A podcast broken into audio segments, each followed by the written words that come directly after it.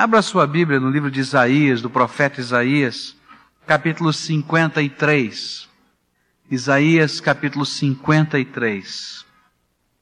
Quem deu crédito à nossa pregação e a quem se manifestou o braço do Senhor, pois foi crescendo como renovo perante ele e como raiz que sai de uma terra seca, não tinha formosura nem beleza, e quando olhávamos para ele, nenhuma beleza víamos para que o desejássemos.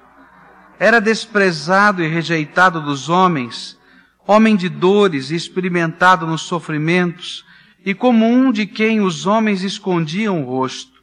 Era desprezado e não fizemos dele caso algum. Verdadeiramente ele tomou sobre si as nossas enfermidades e carregou com as nossas dores, e nós o reputávamos por aflito, ferido de Deus e oprimido. Mas ele foi ferido por causa das nossas transgressões e esmagado por causa das nossas iniquidades. O castigo que nos traz a paz estava sobre ele, e pelas suas pisaduras fomos sarados. Todos nós andávamos desgarrados como ovelhas, cada um se desviava pelo seu caminho, mas o Senhor fez cair sobre ele a iniquidade de todos nós. Ele foi oprimido e afligido, mas não abriu a boca, como um cordeiro que é levado ao matadouro e como a ovelha que é muda perante os seus tosqueadores. Assim ele não abriu a boca pela opressão e pelo juízo foi arrebatado. E quem dentre os da sua geração considerou que ele fora cortado da terra dos viventes, ferido por causa da transgressão do meu povo? E deram-lhe a sepultura com os ímpios e com o rico na sua morte, embora nunca tivesse cometido injustiça nem houvesse engano na sua boca. Todavia, foi da vontade do Senhor esmagá-lo, fazendo-o enfermar. Quando ele se puser como oferta pelo pecado, verá sua posteridade, prolongará os seus dias, e a vontade do Senhor prosperará nas suas mãos. Ele verá o fruto do trabalho da sua alma e ficará satisfeito com o seu conhecimento. O meu servo justo justificará muitos e as iniquidades deles levará sobre si. Pelo que lhe darei o seu quinhão com os grandes, e com os poderosos repartirá ele o despojo, porquanto derramou a sua alma até a morte, e foi contado com os transgressores, mas ele levou sobre si o pecado de muitos, e pelos transgressores intercedeu.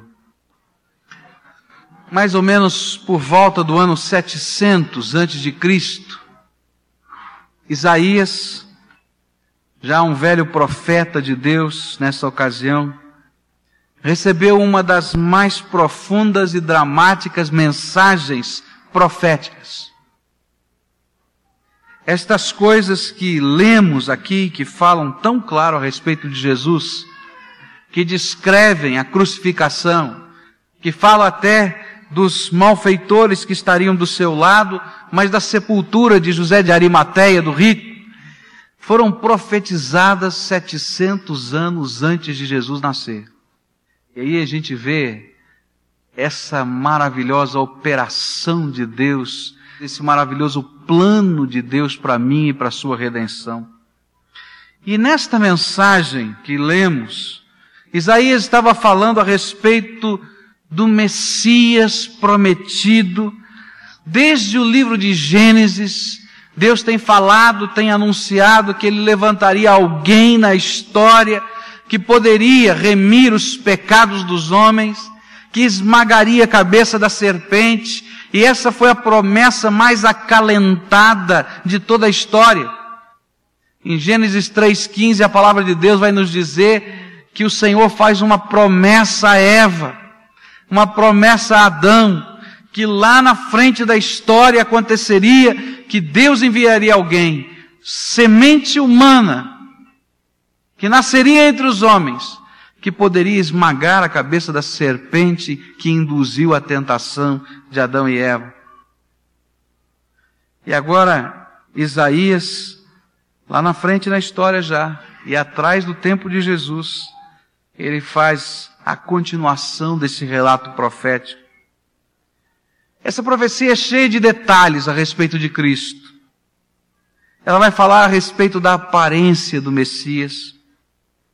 Ela vai falar a respeito da missão do Messias. E depois vai falar a respeito da glória desse Messias.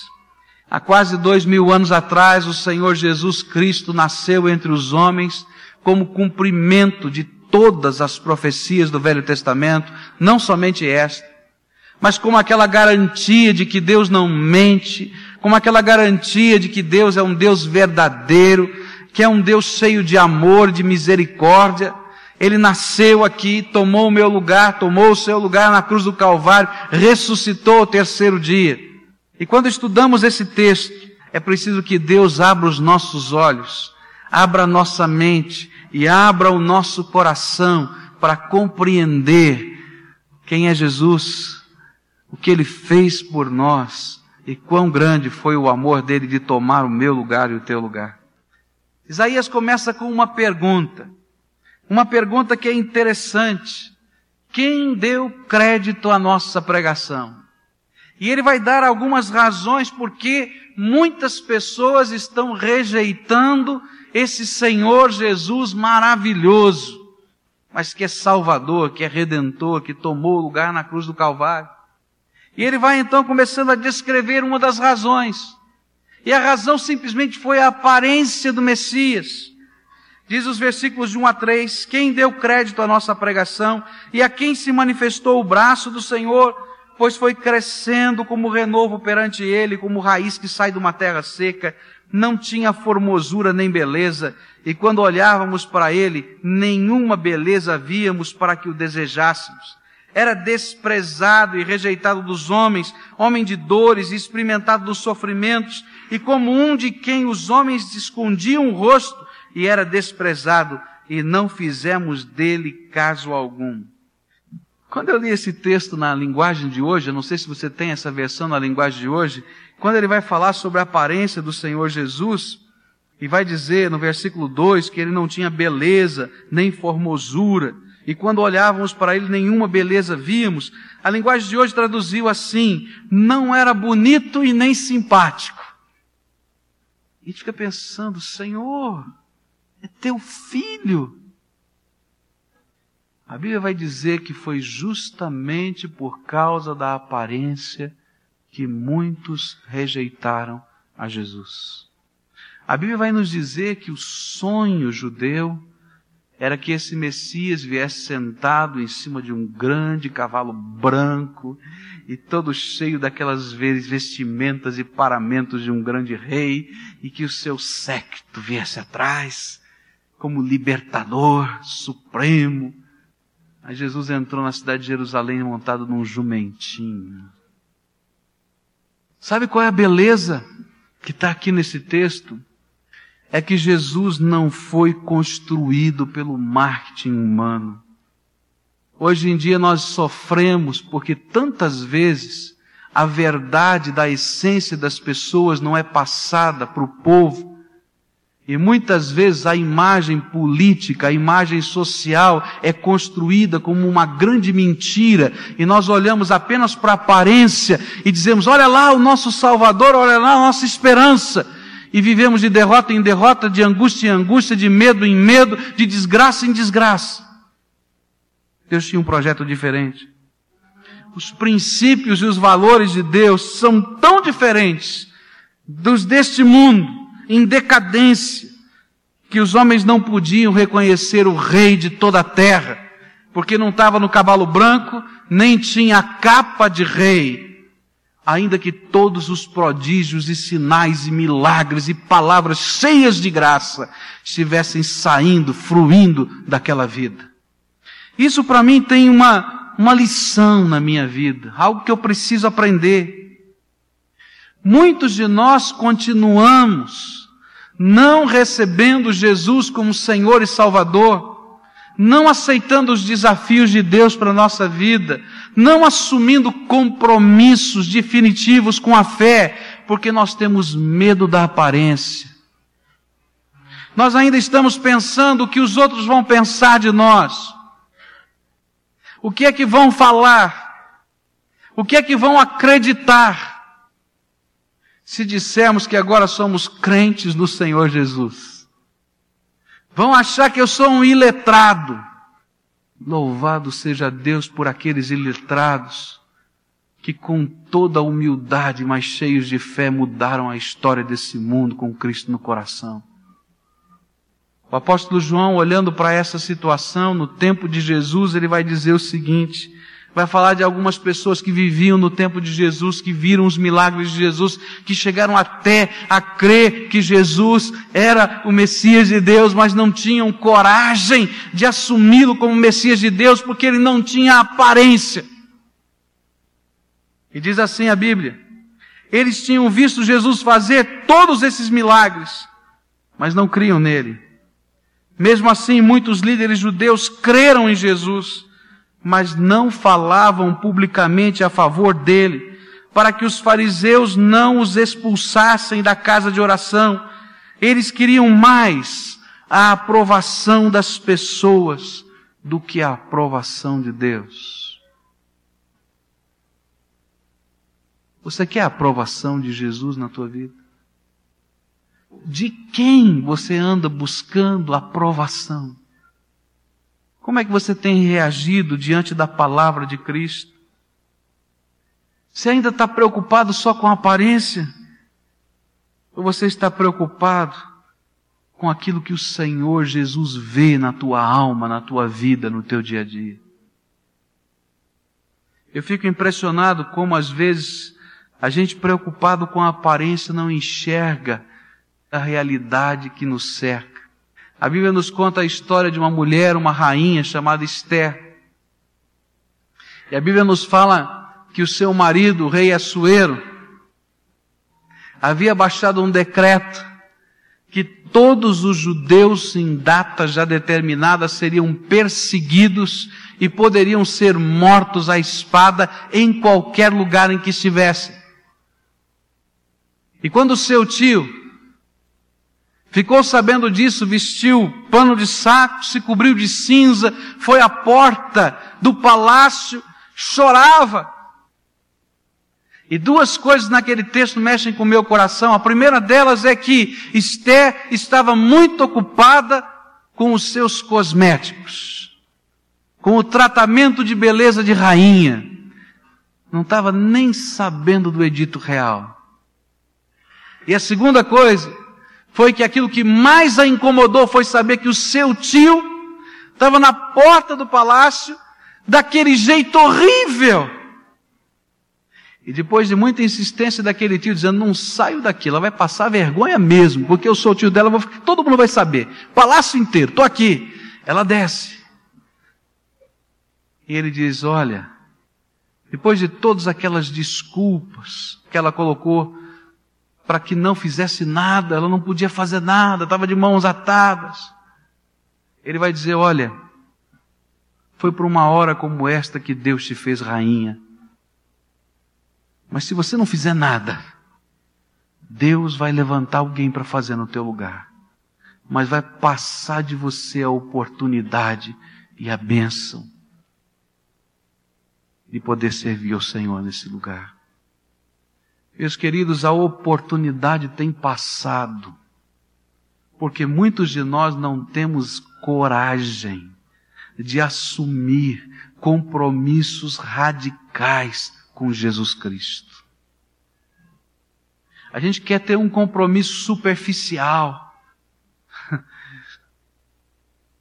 mas não queremos realmente dedicar toda a nossa vida e o resto da nossa vida ao Senhor.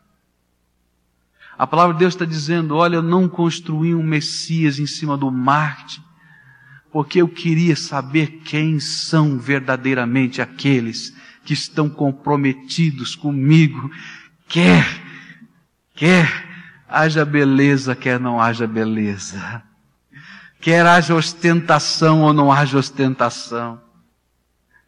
Mesmo que a coisa mais expressiva seja lembrar a cruz de Jesus.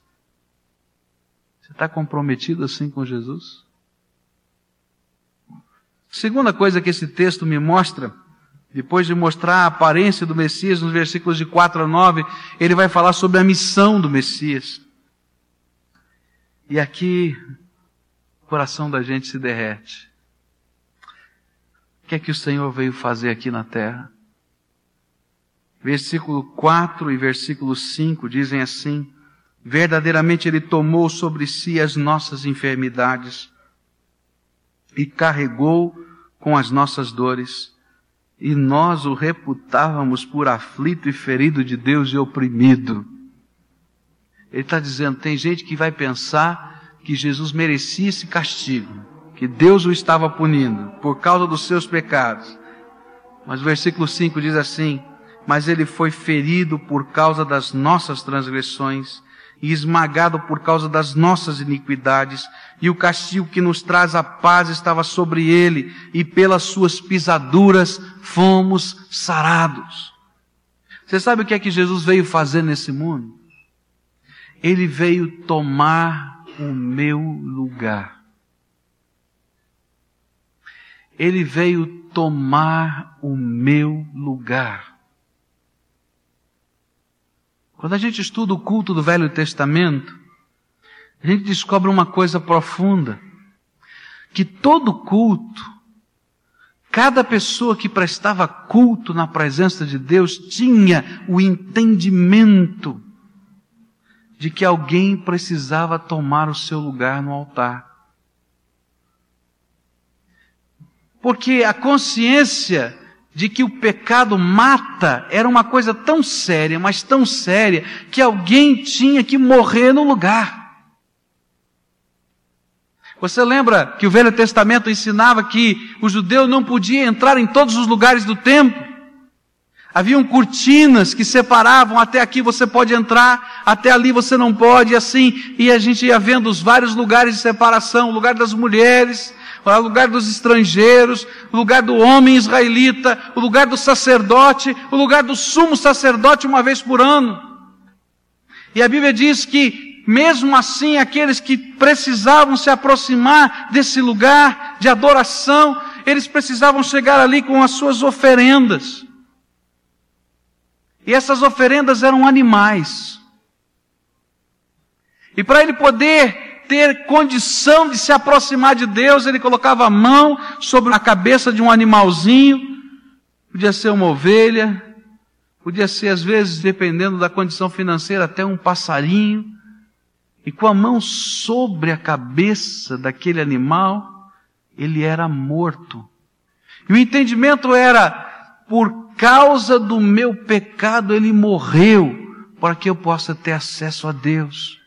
Porque se eu me apresentar diante de Deus, a santidade do Senhor diante da minha pecaminosidade, não tem comunhão, e eu vou ser consumido pela glória de Deus. Era algo tão sério, mas tão sério, que a Bíblia vai falar sobre temor e tremor no Velho Testamento e no Novo Testamento, porque a gente se aproxima sabendo que Deus é santo e que eu sou pecador. Mas Isaías vai dizer para mim que o Filho do Deus vivo, esse que não foi construído pelo marketing, por um movimento tão grande de amor do Pai, tomou o meu lugar. A Bíblia diz: o salário do pecado é a morte, mas o dom gratuito de Deus é a vida eterna em Cristo Jesus. Deus viu que eu estava condenado e que não tinha jeito. Ele foi lá e tomou o meu lugar, lá na cruz. E a morte que eu devia morrer, e mais do que isso, morte eterna, Jesus pagou o preço por mim. E é gostoso perceber que ele tomou esse lugar voluntariamente. A Bíblia vai dizer isso. Silenciosamente. Como ovelha muda sem reclamar. E a Bíblia vai dizer que foi intercessoriamente. E quando a gente lê a cena, os relatos da cena da crucificação, a gente vai poder ver esse Senhor sendo pregado no Calvário e lá na cruz ainda orar. Pai, perdoa-lhes, pois não sabem o que fazem.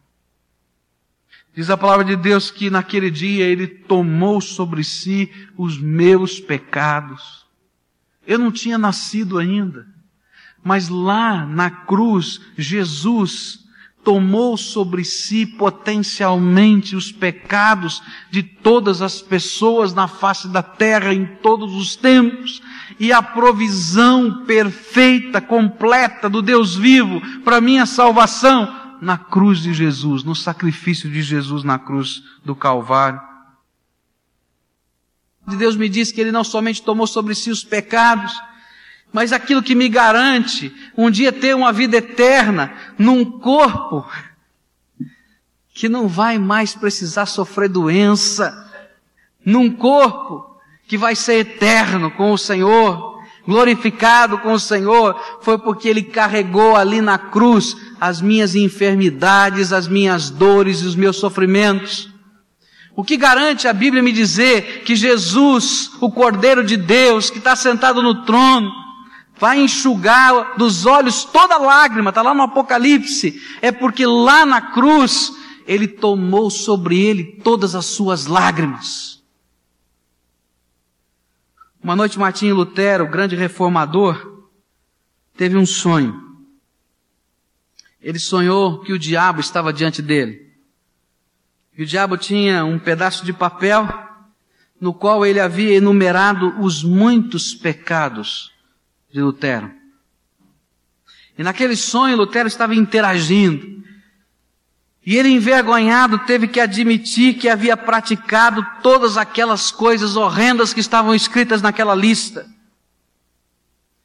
Mas disse Lutero que ele percebeu que o diabo cobria com a sua mão um pedacinho daquele papel lá no final. A última linha estava coberta. Ele não podia ver o que estava ali. E então ele, naquele sonho, deu uma ordem ao diabo: retira tua mão daí. Ele, a princípio, recusou, diria que não, não tirava, mas em nome de Jesus, retira. Ele tirou.